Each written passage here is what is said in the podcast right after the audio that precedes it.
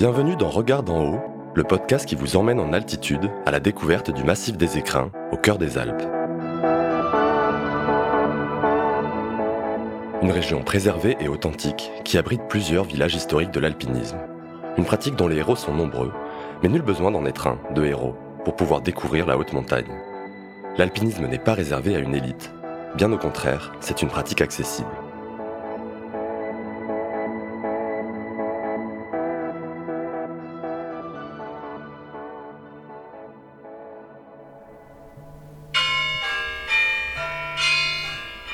Bon bah il est 7h du matin, et il faut pas que je traîne trop parce que ce matin je vais aller faire de la marche glaciaire sur le glacier de la Girose, dans le massif des écrins. Et j'ai pas une minute à perdre. Allez c'est parti. Bon j'ai pris un petit sac, j'ai essayé de me charger le moins possible pour éviter d'avoir trop de poids sur le dos. Parce qu'on a quand même une sacrée bonne marche aujourd'hui. Et surtout une marche sur un glacier. Donc on va essayer de se délester le plus possible de poids et de partir assez léger.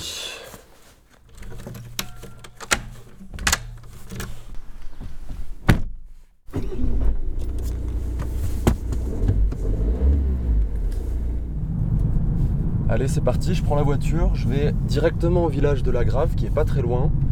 Je vais aller prendre mon équipement pour la marche glaciaire et surtout prendre le téléphérique pour partir directement au glacier de la Girose. C'est assez chouette, on voit bien autour les belles montagnes qui se dégagent. C'est super vert. Ça va être génial. Bonjour. Bonjour monsieur. Alors j'aurais besoin d'équipement pour faire de l'alpinisme parce que je pars au glacier de la Girose, faire de la marche glaciaire. Très bien, et eh ben on va aller s'équiper. Venez Allez. avec moi. Parfait, merci beaucoup. Vous partez avec le bureau des guides peut-être? Oui, c'est ça, je pars avec euh, un guide, avec Maxent. D'accord. Donc voilà, de quoi j'ai besoin? Eh ben il va vous falloir une paire de chaussures, Ok, des crampons, et puis on verra le reste euh, après. super. Donc quelle est votre pointure? Alors là j'ai du... je fais du 47. Très bien, et ben on va essayer ça. Et voilà, je vous laisse vous asseoir Très bien. et essayer les chaussures. Pour évoluer sur un glacier, on va utiliser des chaussures adaptées et des crampons. Et puis après, pour sécuriser la cordée, on va utiliser un baudrier. Donc ça, je vais vous en mettre un à disposition tout de suite. Génial. Donc on a trois éléments. Alors là, ça suffit pas, parce que pour continuer à se sécuriser pendant son évolution, on va utiliser un piolet, un quatrième élément, un piolet, éventuellement un casque selon la course que vous allez faire. Mais néanmoins, c'est plutôt préférable de toujours avoir un casque, vais- au moins on se vous- pose pas de questions. Je vais vous prendre un casque. oui, je Et ben pense. voilà, c'est parfait, je vous amène ça. Voilà, vous voilà équipé. Génial. Bah, écoutez, merci beaucoup. Et ben merci à vous et puis bonne course. Merci, ouais, il faut que, je, faut que je me dépêche parce que je crois que le téléphérique est en train de partir, donc bon. Merci beaucoup. Salut, au revoir. Bonjour, Bonjour, Maxent Maxent, Super. enchanté. Content de vous rencontrer. Oui, C'est parti, je crois qu'on doit un peu se dépêcher pour prendre le téléphérique avant ouais, qu'il parce parte que sans nous. c'est 8h30 et après la prochaine benne c'est 10h30 donc euh, on enchaîne et puis on aura bien le temps de discuter dans la benne. T'as besoin d'aide pour euh, transporter un truc? Ouais. Bah moi j'ai tout le sac qui est... Ouais, parfait. Tout ça c'est l'équipement? Ouais, regarde là, chacun aura un baudrier, on se servira là où Ouais, ouais, ouais, bien sûr. On a 45 minutes de montée, Très bien. et euh, Ça marche. Allez, on va prendre celle-là, la dernière carrément. Hop. Allez, Bien installé. attention avec le piolet de pas t'accrocher. Merci. Ciao. Alors Maxent, maintenant qu'on est bien installé dans le téléphérique et qu'on est parti pour euh, combien de temps tu m'as dit du coup 45 minutes? À peu près 45 minutes, ouais. C'est euh, deux tronçons de téléphérique qui mettent euh, une bonne vingtaine de minutes chacun à monter. On a démarré à 1500 mètres d'altitude, là, l'altitude du village, et euh, le téléphérique qui s'arrête une première fois à 2400 mètres. Ça permet aux gens de sortir euh, à l'intermédiaire et d'être encore en zone de moyenne montagne, pas trop près des glaciers, les voir de loin puis de pouvoir euh, randonner facilement. Et ensuite, il y a une deuxième partie de téléphérique qui part de 2400 mètres et qui arrive à 3002, là où nous on va descendre. Et cette partie-là permet d'admirer les glaciers et d'être beaucoup plus proche. Soit on les surplombe, soit par de, de- de niveau, on peut aller cramponner sur le glacier. C'est chose qu'on va faire tout à l'heure. Là on va monter en... On va faire combien de dénivelé avec ce téléphérique? Parce que je, je vois autour de nous là, on est quand même sacrément haut. Alors là, c'est la partie la plus haute parce qu'on surplombe la Romanche, euh, vraiment le, fond de la vallée. Après, on est un peu moins haut par rapport au sol. Mais en tout cas, on fait ben, entre 1500 et 3002, donc on fait 1700 euh, mètres de, dénivelé. Donc c'est assez rapide, hein. même si ça paraît long de faire 40-45 euh, minutes de montée, l'air de rien, faire ça à pied, ce serait plus long. Hein. Il y a un refuge d'ailleurs, c'est pour ceux qui veulent le faire à pied, à mi-distance, à 2500 mètres, il y a le refuge Chancel. Et pour les gens qui veulent partir du village, faire 1000 mètres le premier jour de monter à pied, dormir au refuge, et le lendemain refaire 8 ou 900 mètres pour arriver sur le glacier, voire un peu plus pour aller donc ce refuge était là avant le téléphérique en fait. Maintenant il sert de, de soit de, passage à la journée pour boire un coup, manger un bout, soit pour euh, faire une nuitée aussi euh, quand le téléphérique n'est pas ouvert ou pour le plaisir d'y séjourner. C'est un des avantages aussi. Euh, c'est sûr que de prendre des remontées mécaniques, c'est pas toujours ce qu'il y a de mieux pour aller faire l'alpinisme, mais c'est un gros avantage, c'est que des journées mitigées comme ça, ça permet de sortir de suite au-dessus des nuages et de pouvoir profiter du beau temps à la journée. Sans, normalement, pour faire une journée comme on fait aujourd'hui, il faudrait faire une montée en refuge, une nuit en refuge et une journée sur le glacier le lendemain. Mais c'est vrai que le téléphérique, au final, ça permet aussi à tout le monde de venir euh, pouvoir faire une marche glaciaire parce que la montée, là, je sais pas combien c'est en, en heure de marche, mais c'est quand même une sacrée trotte, non? La montée, s'il fallait partir du village jusque là-haut, on dirait aux gens qu'il faut marcher quasiment 6 heures, parce qu'on dit 300 mètres à l'heure, donc il y a 1700, 1800 mètres, 6 heures de marche on peut compter des pauses au milieu, donc une vraie journée de montée. Euh, bien qu'il y ait des jolis sentiers hein, qui montent là-haut. Ça se fait rarement à la journée, à part ceux qui veulent vraiment euh, euh, se mettre à une épreuve sportive à la journée. Mais, mais c'est vrai que le téléphérique a l'avantage de pouvoir découvrir un monde glaciaire à la journée. Dis-moi, est-ce qu'il y a une bonne façon de choisir le moment dans la journée pour aller euh, grimper, faire de l'alpinisme? Peut-être même au, niveau de la météo, comment savoir si c'est une bonne météo pour monter? Euh, Est-ce que tu as peut-être des petits tips comme ça, des conseils? Alors après, ça vient, j'oserais dire, un peu avec l'expérience, bien entendu. Le bon moment, c'est pour ça que le téléphérique, il ouvre, il fait une benne alpiniste à 7h30, une autre à 8h30, celle qu'on est en train de prendre, et ensuite il ouvre en continu à partir de 10h30. Pour, euh, plutôt pour la contemplation, on va dire à 10h30. Du coup, le bon moment en alpinisme, c'est de partir assez tôt, du moment où on évolue sur un glacier. Hein. c'est plutôt par rapport à ça, et puis par rapport au temps, euh, au changement climatique. S'il y a des risques d'orage, autant attaquer le plus tôt possible pour être rentré pas trop tard. Souvent, on se dit, oh, les alpinistes, ils se lèvent hyper tôt, ils partent à la frontale, à 14h, ils ont fini. Bien sûr, ils évitent les fins de journée très chaudes. Il y a deux aspects. Il y a le côté orage qui peut, qui peut tomber dessus si c'est une journée orageuse, chose qui est assez fréquente l'été, surtout en ce moment. Et euh, il y a l'évolution sur un glacier. En fait, on se déplace sur une zone qu'on verra tout à l'heure, euh, qui est truffé de crevasses. Le glacier est plus ou moins bouché en fonction des précipitations qu'il y a eu. En l'occurrence, là, on est à la sortie de l'hiver, donc il y a plus euh, de chances d'avoir des crevasses bouchées que fin août. Mais en tout cas, ces crevasses sont bouchées par des ponts de neige. On expliquera ça tout à l'heure, avec donc un creux dessous, et ce qui fait que si il y a une grosse chaleur, les ponts de neige se fragilisent. Donc on fait en sorte de marcher sur ces zones glaciaires à risque quand c'est le moment le plus froid et quand la neige a pu ressaisir et solidifier les ponts de neige. Donc plutôt en, matinée et faire un retour en début d'après-midi si on peut.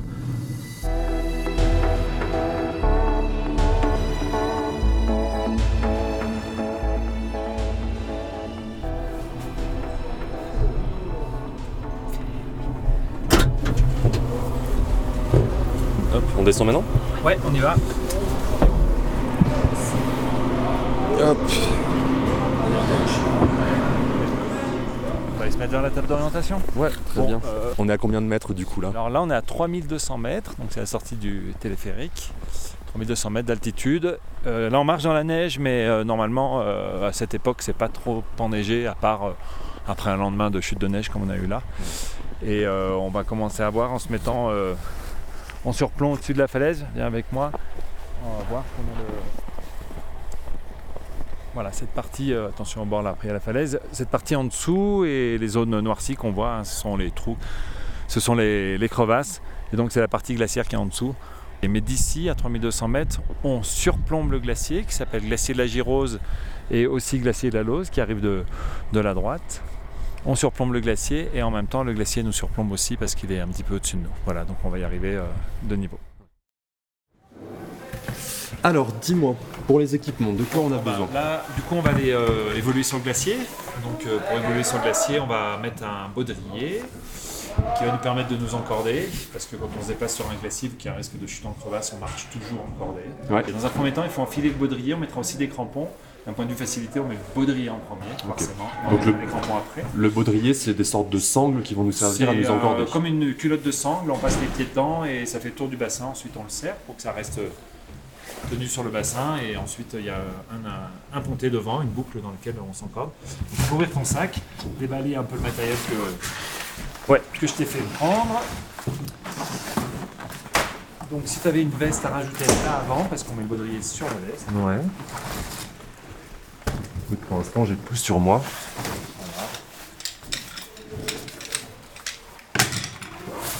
Donc, le baudrier. Ça, c'est les crampons? Ça sont les crampons dans la petite housse noire, le baudrier. Le casque. Ok. Le baudrier là. Moi, je rajoute une veste avant de mettre le baudrier. Donc prends-le dans les mains, comme ça tu découvres à quoi il ressemble. Il a une boucle verte qui sert à s'encorder. Cette boucle elle doit venir à l'avant. Ok. Donc, on passe les jambes dans les deux parties. Voilà, donc on le tient par la ceinture. Les baudriers peuvent avoir certains des formes un petit peu différentes, mais euh, le principe c'est toujours le même. hein. C'est une sangle qui passe autour du bassin, Ouais. avec un anneau devant qui permet de s'encorder, et une sangle autour de chaque, euh, de chaque cuisse. Donc, ça, tous ces équipements, on peut les louer dans des magasins, euh, dans les villages en dessous. Ouais, voilà, ça se trouve dans, dans les magasins en location. Généralement, ça permet justement aux gens de ne pas avoir à s'équiper, de ne pas tout acheter euh, pour une sortie ou pour une découverte. Ouais. Ça se trouve très facilement dans les magasins de location, euh, comme on peut trouver dans le village, en bas du téléphérique.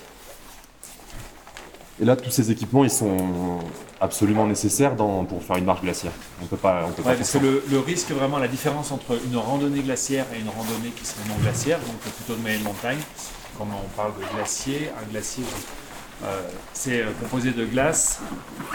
Bien entendu, on entend toujours parler de crevasse et de risque que tu tombes en crevasse. Et c'est vrai que c'est le risque du glacier, c'est de pouvoir tomber dans une crevasse. Donc, pour éviter ça, avant d'apprendre à sortir quelqu'un euh, d'une crevasse, on apprend surtout à évoluer sur un glacier. Et donc, euh, on apprend surtout à s'encorder et à marcher correctement pour euh, éviter euh, ce genre de problème. Donc, Donc, par exemple, les essentiels dans le sac aussi, c'est bonnet, gants. alors, bonnet, gants. Ouais. Euh, ce qui est pas mal, c'est des fois d'avoir un petit tour de cou. Ça peut servir euh, Ouais. soit à protéger le cou, le nez s'il y a un peu de vent. Ce que j'ai pas aujourd'hui en, en novice. voilà, sachant qu'on fait une petite balade, mais un bonnet, des gants, ça c'est ce que les gens peuvent toujours avoir à la maison. Facilement des chaussures euh, un peu montantes pour éviter que la Ouais. neige elle rentre. Des guêtres aussi. Des guêtres, plus ou moins, il est tombé quelques centimètres. Et franchement, là, la hauteur de tes chaussures suffit pour que la neige rentre. Les guêtres, souvent, ça permet de protéger le pantalon pour éviter de mettre des coups de crampons déchirés. Donc tout ça, c'est plutôt l'équipement euh, de base à avoir. J'imagine qu'il y a plusieurs niveaux d'équipement pour les, les professionnels, peut-être pour les plus longues courses aussi. En fait, ça dépend de la technicité de la course. C'est-à-dire si c'est une randonnée glaciaire, donc c'est de la marche sur glacier, il n'y a pas d'aspect très technique d'un point de vue euh, progression sur le glacier ou sur le rocher. L'aspect technique, c'est plutôt l'aspect euh, sécuritaire d'évoluer entre les crevasses et de faire en sorte de ne pas tomber dedans ou de sortir d'une crevasse. C'est pour ça qu'on dit que, surtout avec un téléphérique comme ça, le glacier est super accessible, mais euh, il y a tout un tas de signalétiques qu'on va voir tout à l'heure, avec une corde, et les, les gens, quand ils passent de la zone non glaciaire à la zone glaciaire, et encore plus aujourd'hui où c'est tout blanc, on ne se rend même pas compte qu'on passe de la terre ou du rocher au glacier, il y a tout un tas de signalétiques pour que les gens euh, fassent vraiment l'effort de passer sur un glacier, ils doivent euh, baisser la tête, passer sous une corde, Ouais. et ils peuvent pas dire « Ah, mais je suis allé sur le glacier sans me rendre compte que j'étais au milieu des crevasses », chose qui pouvait arriver avant. Donc là, tu conseillerais quand même toujours de prendre un guide pour ce genre de marche glaciaire? Moi, je conseille d'être encadré euh, au moins la première fois pour se rendre compte et euh, de prendre un guide effectivement pour faire euh, une randonnée glaciaire et évoluer en toute sécurité. Donc ce matériel que j'ai sur moi, il y a des systèmes de poulies, de bloqueurs. C'est des choses qu'on installe si euh, il fallait sortir quelqu'un d'une crevasse en fait pour faire un système de démultiplication pour euh, sortir euh, quelqu'un du trou avec la corde. Voilà, maintenant on va aller se mettre dehors. Ah bah, il y a ton casque d'abord. Ouais. On peut mettre le casque. Donc euh, voilà. Le casque, c'est pareil, c'est le pour éviter euh, dans une Alors, le chute. euh, casque, c'est voilà, en cas de chute dans une crevasse pour ne pas se taper trop fort la tête. on s'est rendu compte que la plupart des blessures suite aux chutes en crevasse, c'était euh, les traumatismes crâniens. Mais bon, la plupart du temps, quand on évolue sur un glacier qui a pas une chute en crevasse, mais qui a un passage et qu'on découvre une crevasse, c'est un pied qui passe à travers, on, sait, on tombe jusqu'au genou, la corde s'étend, euh, il se passe euh, pas grand chose. Allez, ben on peut sortir pour euh, l'encordement et les crampons. Ça marche.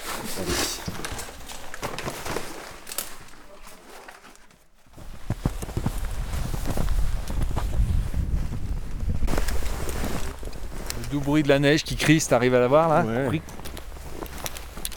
Ouais, c'est. Il y a quelques centimètres là, il y a quoi Ouais, 5, je 6 sais pas, ils disaient qu'ils déneigent la terrasse. Ouais, ils sont arrivés avant nous parce que là, je pense que ça s'est déjà un peu tassé avec la, la température ambiante, on va dire, même s'il ne doit pas faire très chaud. Allez, on passe à la deuxième étape de l'équipement.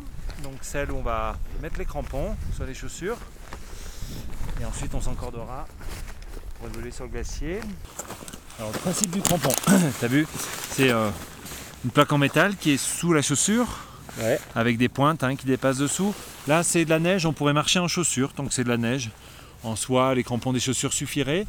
Mais comme on voit juste un petit peu à ta gauche, là, à quelques mètres, tu vois, on voit quelque chose de gris qui apparaît sous la neige, c'est la glace. En fait, les quelques centimètres de cette nuit recouvrent le glacier, hein, qui est donc, euh, comme euh, son nom l'indique, qui est en glace. Justement, c'est presque un peu piégeux parce qu'on pourrait se dire, oh, bon, on peut y aller en chaussures, il y a 5 cm de neige euh, couvre la glace et en fait, on va, on va vite euh, toucher la glace dessous et partir en zipette, glisser, peut-être tomber dans une crevasse ou non, ou glisser sur le dos. Donc, du coup, on met des crampons sans se poser de question de savoir si on évolue sur la neige ou non.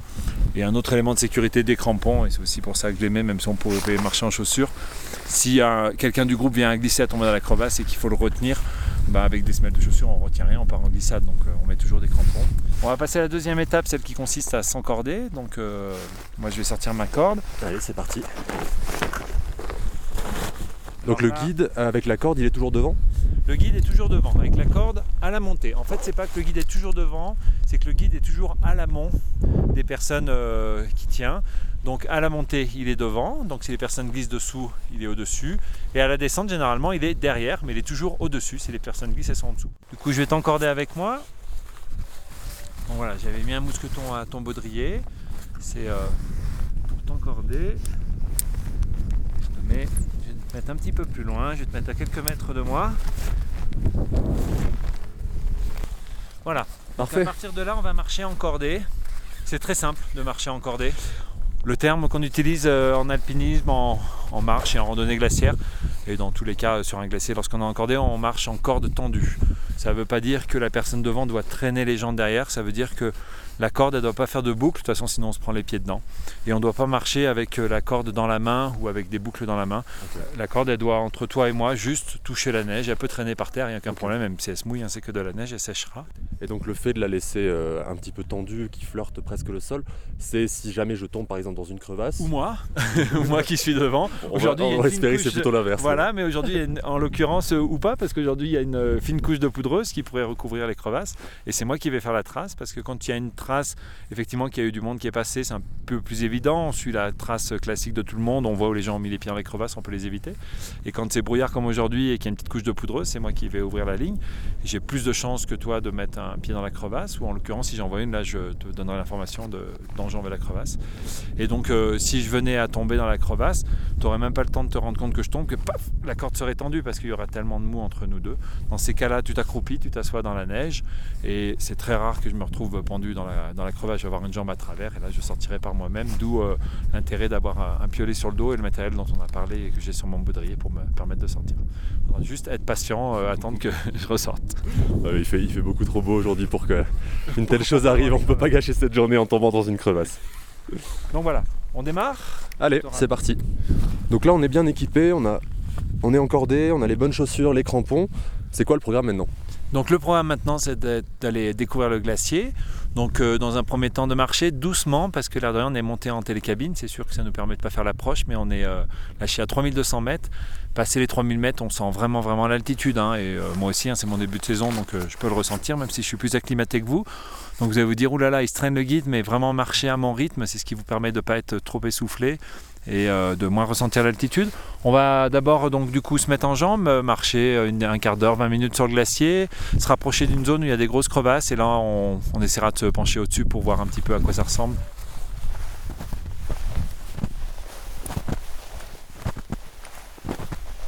J'essaye de marcher dans les pas du guide avec 5-6 cm de neige sous les pieds et on marche plutôt lentement parce que finalement ça essouffle assez rapidement.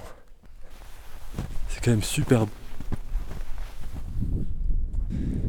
Il fait, il fait un peu frais. Des petites, petites bourrasques de vent. Mais c'est magnifique. C'est magnifique. Bon bah ça fait 30 minutes qu'on marche.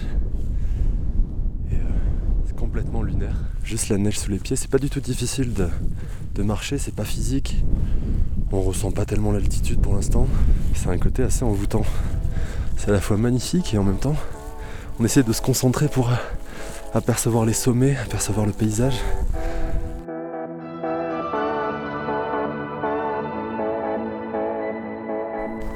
Allez, donc là on est dans une zone euh, euh, que j'estime euh, sécurisée, donc on peut se regrouper, sinon sur un glacier on évite de se regrouper. T'as vu là, t'as passé euh, les pieds dans un trou jusqu'aux genoux, aux cuisses à peu près, t'es passé à travers un pont de neige, t'as dû décaler un tout petit peu de materasse, ou alors moi j'avais commencé à fesser un petit peu à fragiliser le pont de neige, et il suffit que même si t'es pas très lourd, tu passes derrière et que tu passes à travers. Donc d'où l'intérêt de passer chacun son tour sur ces ponts de neige qui peuvent être fragiles et non pas en groupe les uns à côté des autres. Du coup, juste pour expliquer comment ça fonctionne un glacier, euh, les- chaque glacier a un nom différent. Là, on évolue sur le glacier de la Girose, euh, qui se rejoint un petit peu plus bas avec euh, le glacier de la Lose.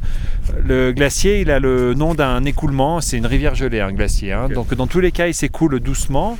Et donc, c'est pas une seule grosse calotte de glace, un glacier. C'est comme des tranches de glace qui se suivent.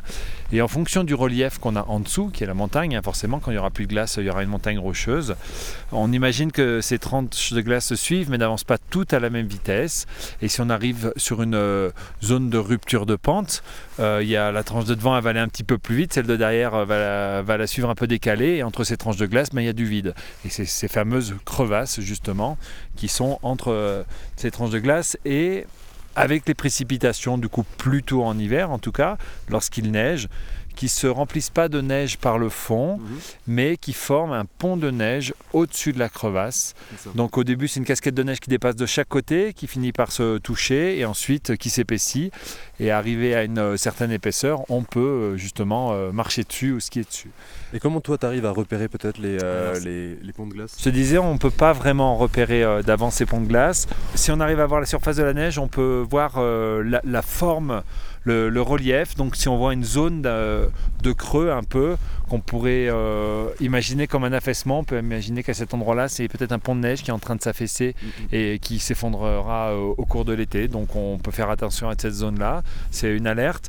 Mais tu vois, même là, on a fait l'aller-retour, on est revenu quasiment sur la trace qu'on avait fait à l'aller et on a mis le, le, le- le pied euh, dans une crevasse. Finalement, je m'en suis assez facilement sorti. C'est juste Oui. le pied qui s'enfonce Voilà. jusqu'au genou et en forçant un petit peu avec les bras, on arrive à s'en sortir facilement.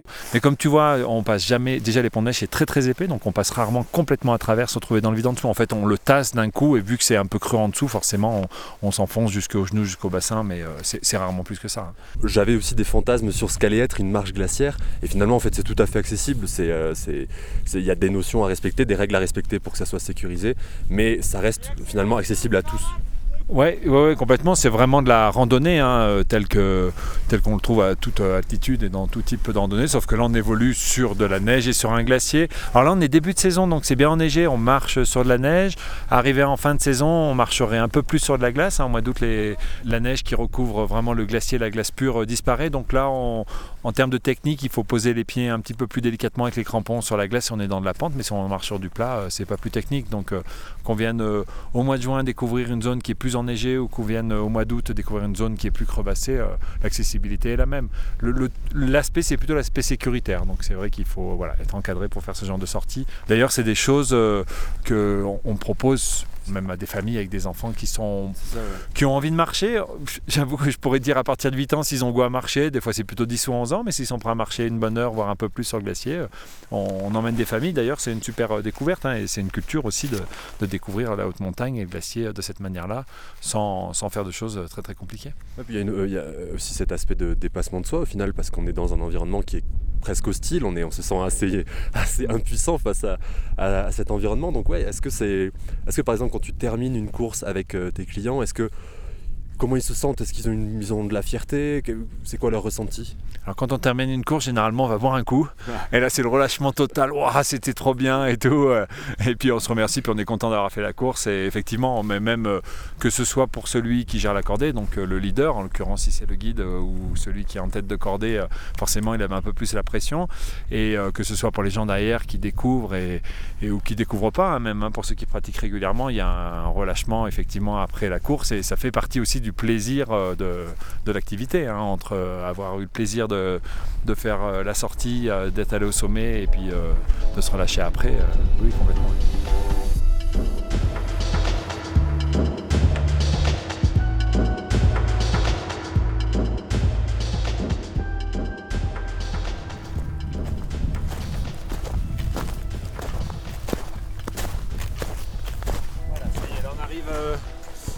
Arrive à la sortie euh, de la zone glaciaire euh, crevassée. On peut se désencorder. Donc je t'enlève la corde du mousqueton du baudrier. Super. Hop. On va garder les crampons encore 5 minutes pour marcher sur la neige. Donc là, c'est la grotte? Alors là, du coup, tu vois, là, c'est une grotte de glace euh, qui est aménagée là, qui n'est pas ouverte aujourd'hui. On peut aller faire un tour dedans si vous voulez. Ouais. C'est une grotte de glace, euh, du coup, qui est accessible même sans crampons normalement. hein. Ils mettent des tapis au fond pour qu'on puisse euh, marcher avec euh, tout type de chaussures. Allez, on rentre dans la grotte. Alors, je suis assez grand, donc je vais quand même éviter de me prendre le stalactite dans la tête. c'est vraiment un tunnel de glace taillé. Ah ouais. Donc là, il y a quoi? Il y a 2 mètres, 2 mètres 10 de hauteur? Ouais. Pas- un peu l'équivalent sur les côtés? Ah, c'est une vraie galerie souterraine. Et après, tu vois, ils sont venus faire des sculptures. Là, on voit il y a un aigle. Ah, c'est génial. Et on voit. C'est les artistes hein, qui font ça. Regarde là, c'est un, je sais pas, un bouquetin. Ouais, regarde un bouquetin. Donc là, tu as les espèces, les spécimens de la région qui sont euh, représentés un peu partout. Le d'Elveis. C'est tout neuf, hein, c'est détaillé. euh. Là, c'est un hibou Un grand duc. Un grand duc, magnifique. hibou, ouais. Ah, c'est génial, c'est- assez grand. hein. C'est hyper grand. Là, il y a des mètres et des mètres de galeries. Ouais, carrément. Et puis au-dessus de la tête, donc on va en savoir une grosse épaisseur parce que là, on est dans le, dans le glacier. Peut-être voir quelqu'un passer le pied à travers. donc là, c'est la ruche. Regarde. Ah, génial. Tu vois, on voit l'eau. hein. Quand je dis que c'est une rivière gelée, le glacier, euh, il y a toujours de l'eau hein, qui coule euh, dans les glaciers. Ah, le fameux, on voit de plus en plus, euh, on voit de plus en plus le loup. Ah oui. Ouais, on voit de plus en plus autour des villages et. euh, Regarde. Comment fonctionne une crevasse T'es en au-dessus de la tête. Ah oui. Tu vois, quand je te disais que le, le glacier, donc c'est les tranches de glace qui se suivent et qui s'écartent, et là on voit vraiment au-dessus de nous, hein, cette euh, crevasse, euh, elle est tout en haut, tout en haut. Ce qui bouge, c'est le pont de neige, et là Ok. on va peut-être voir le pied de quelqu'un passer à travers. Ah. Peut-être aujourd'hui, il n'y a pas grand monde. Donc mais, là, euh, par exemple, cette crevasse, c'est une, une- c'est 10 cm de, de creux. Et, Voilà. euh, et en profondeur, c'est euh, c'est- ouais, c'est Bah, plusieurs mètres. ça vient jusqu'ici. Ouais, euh, ouais, voilà. ouais. Donc celle-ci n'est pas très large, hein, effectivement, mais euh, c'est quelque chose qui va s'é- s'écarter parce qu'au fil du temps, la partie basse va avancer. Soit ça va se comprimer, celle du haut va aller plus vite que celle du bas et euh, vont se toucher. Soit la partie du bas va aller plus vite que celle du haut et la crevasse euh, Donc là, on a l'image d'une crevasse euh, vue d'en dessous. vue d'en dessous. Et voilà, on retrouve la sortie et les pieds dans la neige. Allez, Allez, ben on va enlever les crampons euh, avant d'aller sur la terrasse en bois là pour pas leur abîmer. ça Du coup, c'est le l'effet inverse de tout à l'heure, Ouais. desserrer les sangles. Allez, on va se réfugier au chaud. Carrément. On va les poser dans un coin et puis on les récupérera tout à l'heure. Ça marche. C'est ça aussi qui est bien après euh, une bonne marche euh, glaciaire, c'est de se retrouver au chaud et de prendre une bonne boisson chaude. Ouais. Bon allez, à la tienne. Santé. Un bon café bien chaud. Ouais. Et merci de, merci de nous avoir, euh, merci de nous accompagner aujourd'hui. De rien, de rien, avec Génial. plaisir. hein. C'est toujours un plaisir d'être euh, d'être en montagne.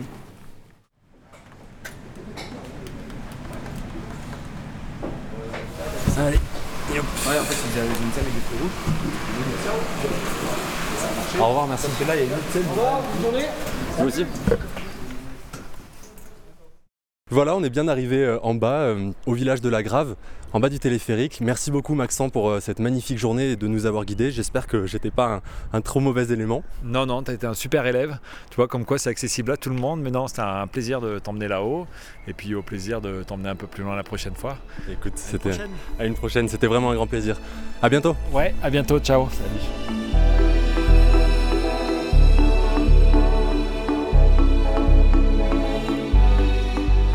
Regarde en haut est un podcast réalisé par Slate Studio dans le cadre du programme Village d'alpinisme copiloté par l'Agence de développement des Hautes-Alpes.